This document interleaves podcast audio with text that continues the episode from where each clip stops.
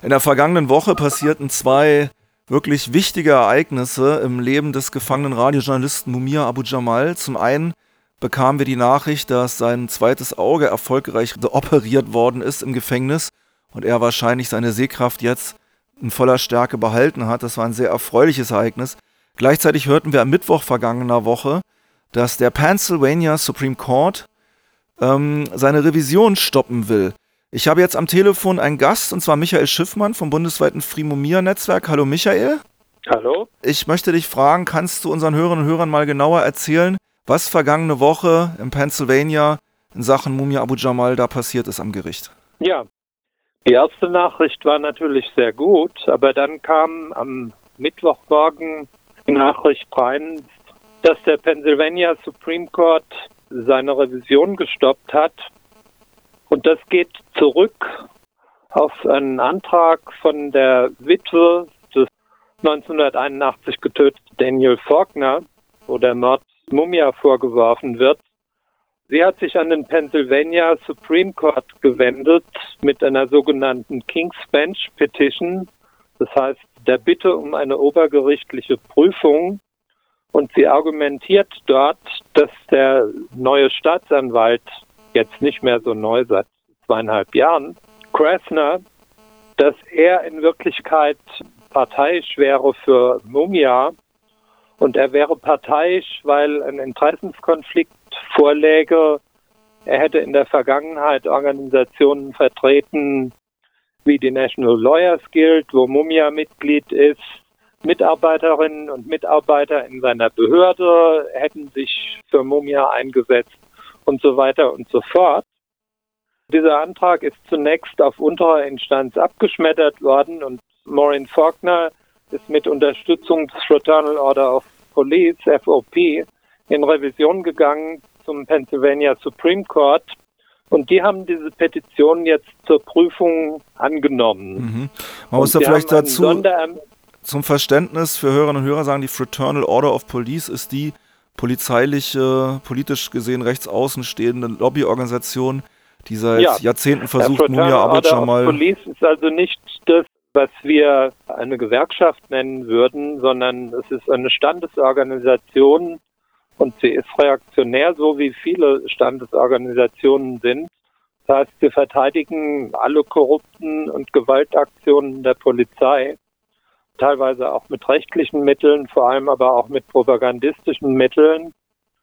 Diese Petition, die jetzt eingereicht wurde und vom Pennsylvania Supreme Court angenommen wurde, ist formal eingereicht worden von Maureen Faulkner, also dieser Polizistenwitwe. Ja, ja. Aber de facto ist ein 210 Seiten langer Riemen de facto könnte Maureen Faulkner all diese Sachen überhaupt nicht machen ohne die FOP-Infrastruktur. Und deswegen werden die beiden, Maureen Faulkner und FOP, in Sachen Mumia häufig und recht in einem und demselben Atemzug genannt. Wie bewertest du denn die Tatsache, dass dieses höchste Gericht Pennsylvanias, der Pennsylvania Supreme Court, Mumias Revision mit der Begründung von möglicher Voreingenommenheit eines staatlichen Vertreters stoppt. Denn das Ganze steht ja vor dem Hintergrund, dass ja gerade vor kurzem erst ein ehemaliger Richter genau dieses Gerichtes überführt worden ist, 1998, Mumias Revision voreingenommen abgelehnt zu haben. Also das ist doch, eigentlich sollte die Revision Mumias doch genau um solche Praktiken gehen, wie sie im Pennsylvania Supreme Court äh, in seinem Verfahren vorgekommen sind. Naja, es ist ironisch, dass die FOP jetzt einer Staatsanwaltschaft die sich versucht, gegenüber Mumia halbwegs fair zu verhalten, der denselben Interessenskonflikt vorzuwerfen, wie er beim Pennsylvania Supreme Court in Wirklichkeit über viele Jahre hinweg vorgelegen hat. Es ging um diesen Richter Ronald Castile, der in seinen letzten Jahren sogar Vorsitzender des Pennsylvania Supreme Court gewesen ist. Und es hat ja ein Gericht äh, im Dezember 2018 und dann erneut äh, im März 2019 befunden, dass hier ein Interessenskonflikt vorgelegen hat, weil dieser selbe Richter während Mumias erster Revision eben Staatsanwalt gewesen ist. In dem Fall ist die Sache wirklich eindeutig. Es dreht sich um eine und dieselbe Person, die einmal als Ankläger auftritt und dann als Richter in einem, würde ich mal sagen, Land, was sich als Rechtsstaat versteht, können die Leute über sowas nur lachen. Und in den USA ist es eben über 20 Jahre hinweg praktiziert worden.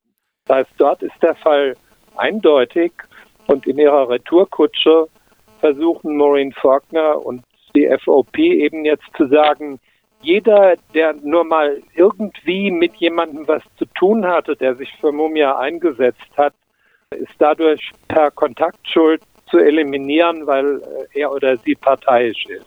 Ja. Das heißt, inhaltlich ist die ganze Sache lächerlich.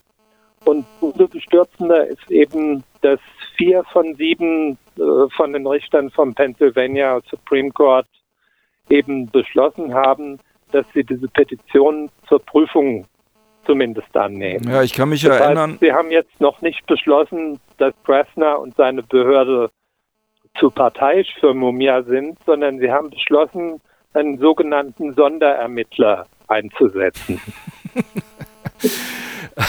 Äh, ich meine, das Ganze ist ja unheimlich ungewöhnlich. Eine King's Bench Petition, sowas passiert ja nicht alle Tage. Es ist sehr selten, dass sowas überhaupt an den Pennsylvania Supreme Court gestellt wird. Kannst du uns ein bisschen mehr zu, dieser, zu diesem Sondervorgehen erzählen? Du hast absolut recht. Also zur King's Bench Petition sind zwei Sachen zu sagen.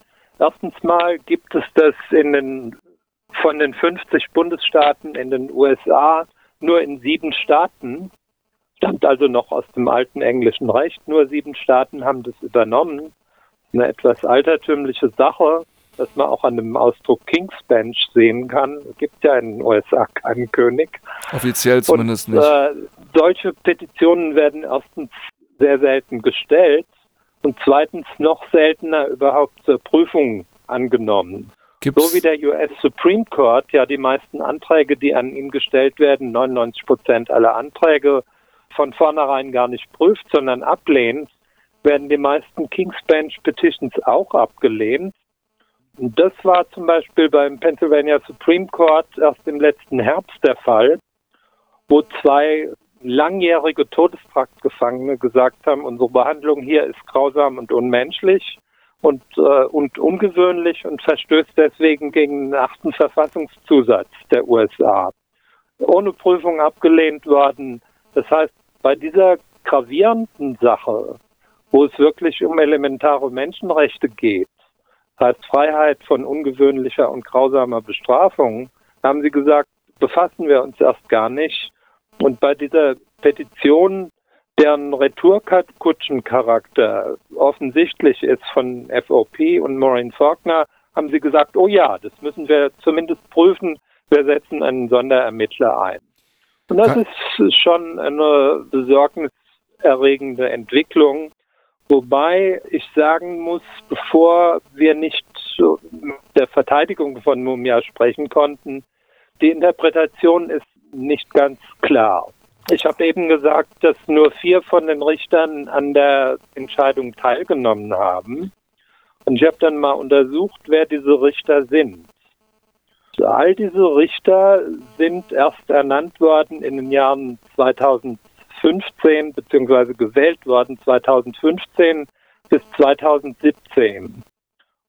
Die anderen drei Richter, die nicht an der Entscheidung teilgenommen haben, die gehören sozusagen noch zur alten Garde. Mit anderen Worten, sie saßen auch im Pennsylvania Supreme Court, als der Richter mit dem Interessenskonflikt, nämlich Ronald Castile, noch dort saß.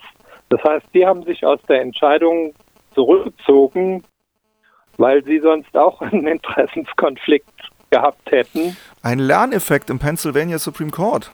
Ein Lerneffekt, ja, sensationell in der Hinsicht. Ja. Äh, ich würde eher sagen, sie sind mal gewarnt und sie haben das gar nicht erst versucht. Und diejenigen, die das jetzt beschlossen haben, warum sie das beschlossen haben, den Sonderermittler einzusetzen, ist meines Erachtens nicht 100 Prozent klar. Mhm. Ich habe auch mal geguckt, was so die Parteizugehörigkeit ist eine andere Ungewöhnlichkeit in den USA. Hier würde man nie von der Parteizugehörigkeit von einem Richter sprechen. Dort von den sieben Richtern werden fünf den Demokraten zugeordnet und zwei den Republikanern. Und von den vier, die sich beteiligt haben, ist eine Richterin, gilt als Republikanerin und drei als Demokraten. Ich habe jetzt mal geguckt, bei den Demokraten, zumindest einer dieser Richter ist auch auf der Plattform von einem Reformprogramm gewählt worden. Mit anderen Worten, was ich damit sagen will, was jetzt wirklich dahinter steckt, hinter dieser Entscheidung. Ob es, ob es das alte Anti-Mumia-Racket ist und äh, sie suchen an den Haaren herbeigezogene Begründungen, um Mumia keinen neuen Prozess zu gewähren, oder ob sie jede Entscheidung, die in Zukunft in Bezug auf Mumia fällt, dass sie all ihre Schritte hieb- und stichfest machen wollen und sichern wollen, das ist nicht so ganz klar. Du behältst dir einen Funken von Resthoffnung, dass das langfristig sich sogar für gut für Mumias äh, Bemühungen um Freiheit herausstellen könnte. Ja, also zumindest äh, denke ich, dass wir nicht vorschnell urteilen sollten. Da wäre es halt wichtig, von der Verteidigung zu hören, und wir in Deutschland sind ja in der wunderbaren Lage, dass wir in den letzten beiden Märzwochen, nämlich vom 13. Äh, März bis zum 21. März, eine Rundreise organisiert haben mit einem Mitglied des Verteidigungsteams, nämlich mit Johanna Fernandes. Du nimmst mir meine Fragen aus dem Mund. Genau danach wollte ich dich fragen. Denn ja. ich denke, das sind ja wahrscheinlich gute Gelegenheiten für Unterstützerinnen von Mumia Abu Jamal zusammenzukommen und gemeinsam mal zu überlegen und dann auch noch mit kompetenter Begleitung, was könnten wir von hier aus tun, um Mumia Abu Jamal und seine Solidaritätsbewegung ja. von hier aus zu unterstützen. Erzähl uns doch mal ein bisschen mehr zu der Tour. Ich das ist in zweierlei Hinsicht eine wunderbare Gelegenheit. Erstens haben wir Gelegenheit, eine kompetente, eine kompetente Interpretation von den jüngsten Ereignissen jetzt zu bekommen, von was diese King's Bench Petition und so weiter betrifft und auch darüber, was die nächsten Schritte der Verteidigung sein werden und wie es weitergehen wird. Und zweitens haben wir eben die Gelegenheit, zusammen mit Johanna Fernandez zu beraten, was die Schritte für die Solidaritätsbewegung speziell auch in Deutschland sein können. Was können wir hier in Deutschland beitragen, um die US-Solidarität für Mumia und Mumia selbst zu stärken. Wir wussten natürlich vorher nicht, dass sowas kommen würde, aber der Zeitpunkt für diese Tour vom 13. März bis zum 21. März könnte nicht besser sein. Noch ein paar Worte zu Johanna Fernandez. Sie lehrt Geschichte und Politik an der Baruch University in New York, hat gerade ein Buch über eine Organisation rausgebracht, die so ähnlich ist wie die Black Panther Party. Es ist die Entsprechung unter den Latinos und Latinas damals in den 70ern, nämlich äh, die Young Lords. 400 Seiten Buch, wissenschaftlich, aber sehr lesbar, was sie auch dabei haben. Ich habe mich mal schlau gemacht. Die Tour fängt an am 13. in Heidelberg. Am ja. Deutsch-Amerikanischen Institut werden die Mumia-Supporter und die Rote Hilfe dort mit Johanna Fernandez die Veranstaltung durchführen. Ja, genau. Dann fährt sie weiter nach Hannover am Montag, den 16. Am Richtig, ja, Dienstag, im Kulturzentrum Pavillon. Ja, am Dienstag, den 17. März, ist sie dann in Frankfurt am Main zu Gast. Danach am Mittwoch, den 18. März, also am Tag des politischen Gefangenen, um 19.30 Uhr im Café Weltecho in Chemnitz. Dann fährt sie nach Berlin. Das ist dann der 19. März. Da wird sie im Mehringhof in der Schule für Erwachsenenbildung ihren Vortrag machen. Und dann geht es weiter genau. am Wochenende nach Bayern und zwar zuerst nach Franken, nach Nürnberg am 20. März. Und am 21. Ja. März, das ist dann der letzte Abend ihrer Tour in München. Veranstalter an beiden Orten sind Bündnisse, die die Rote Hilfe oder die jeweiligen Ortsgruppen organisiert haben. Ja. Sag doch vielleicht nochmal für interessierte Hörerinnen und Hörer die Webseite des bundesweiten Free Mumia Netzwerkes an, weil da sind ja bestimmt ist, noch mehr äh, Details drauf. Die Website, auf der auch all diese Termine stehen, ist Freiheit-für-mumia.de, dann Schrägstrich Termine. Einen Termin will ich noch hinzufügen. Am Freitag, den 6. März, kommt im Stadtteilladen Schwarze Katze in Nürnberg der Film Justice on Trial, den im Wesentlichen Johanna Fernandez ah. zusammen mit einem anderen Regisseur gedreht hat. Sehr sehenswerter. Das ist ein Film über Mumia, ja? Knapper und prägnanter Film über den Fall von Mumia.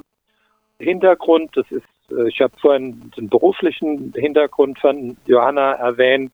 Sie besucht Mumia seit 20 Jahren im Gefängnis und kann also als eine der ausgewiesensten Expertinnen zu seinem Fall überhaupt und äh, als eine der langjährigsten und zähesten und engagiertesten Unterstützerinnen gelten. Ja, das ist dann in Zeiten wie diesen wirklich ein brillantes Timing, dass diese Tour gerade ansteht und wir hier im Land die Möglichkeit ja. haben, uns darüber auszutauschen. Ich werde auf jeden Fall in Berlin dabei sein alle dahin kommen und sich live mit überlegen, wie wir denn Mumia Abu Jamal von hier aus unterstützen können und auch seine, seinen Support dort in den USA. Denn da gibt es eine ja. Menge Dinge, sowohl auf materieller als auch auf politischer Ebene, wo die Unterstützung brauchen, denke ich mir. Das hoffe ich auch sehr. Und äh, ich kann den Hörerinnen und Hörern nur sagen, es lohnt sich, zu den Veranstaltungen selbst zu gehen. Ich habe Johanna schon oft sprechen hören und die Leute, die hinkamen, haben es nie bereut. Das sind wirkliche Erlebnisse, wo man hinterher denkt, bin froh, dass ich da gewesen bin. Ich habe eine Menge neue Sachen erfahren und ich habe auch Enthusiasmus und Kampfgeist und Optimismus mitbekommen. Michael, ich danke dir vielmals für diese Informationen. Viel Erfolg. Ich danke dir. Und wir hören uns bestimmt irgendwann in dieser Sendung wieder. Wunderbar, das wäre schön. Bis dann.